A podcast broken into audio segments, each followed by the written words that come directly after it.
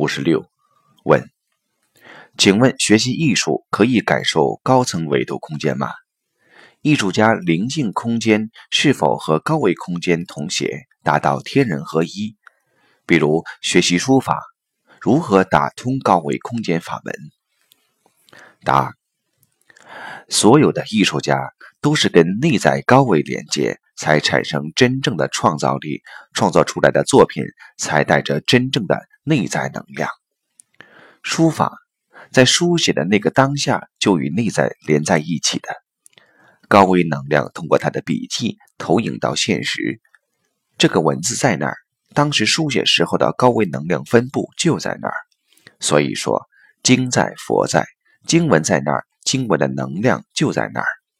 道家画的符其实就是一个能量投射，他画的符贴在那儿，那个场域就有那个符统御的能量。画画也是。真正修炼的人跟内在高维连接的时候，画的画也是带着能量的。音乐也是，如果在演唱的当下，歌者真正处在与内在关联高维连接的状态，声音就会美妙震撼。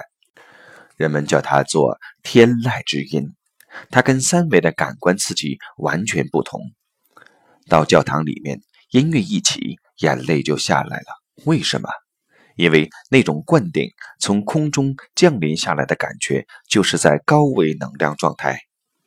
所有的艺术创作其实都是跟内在高维关联。人类所有发明都是来自高维的灵感。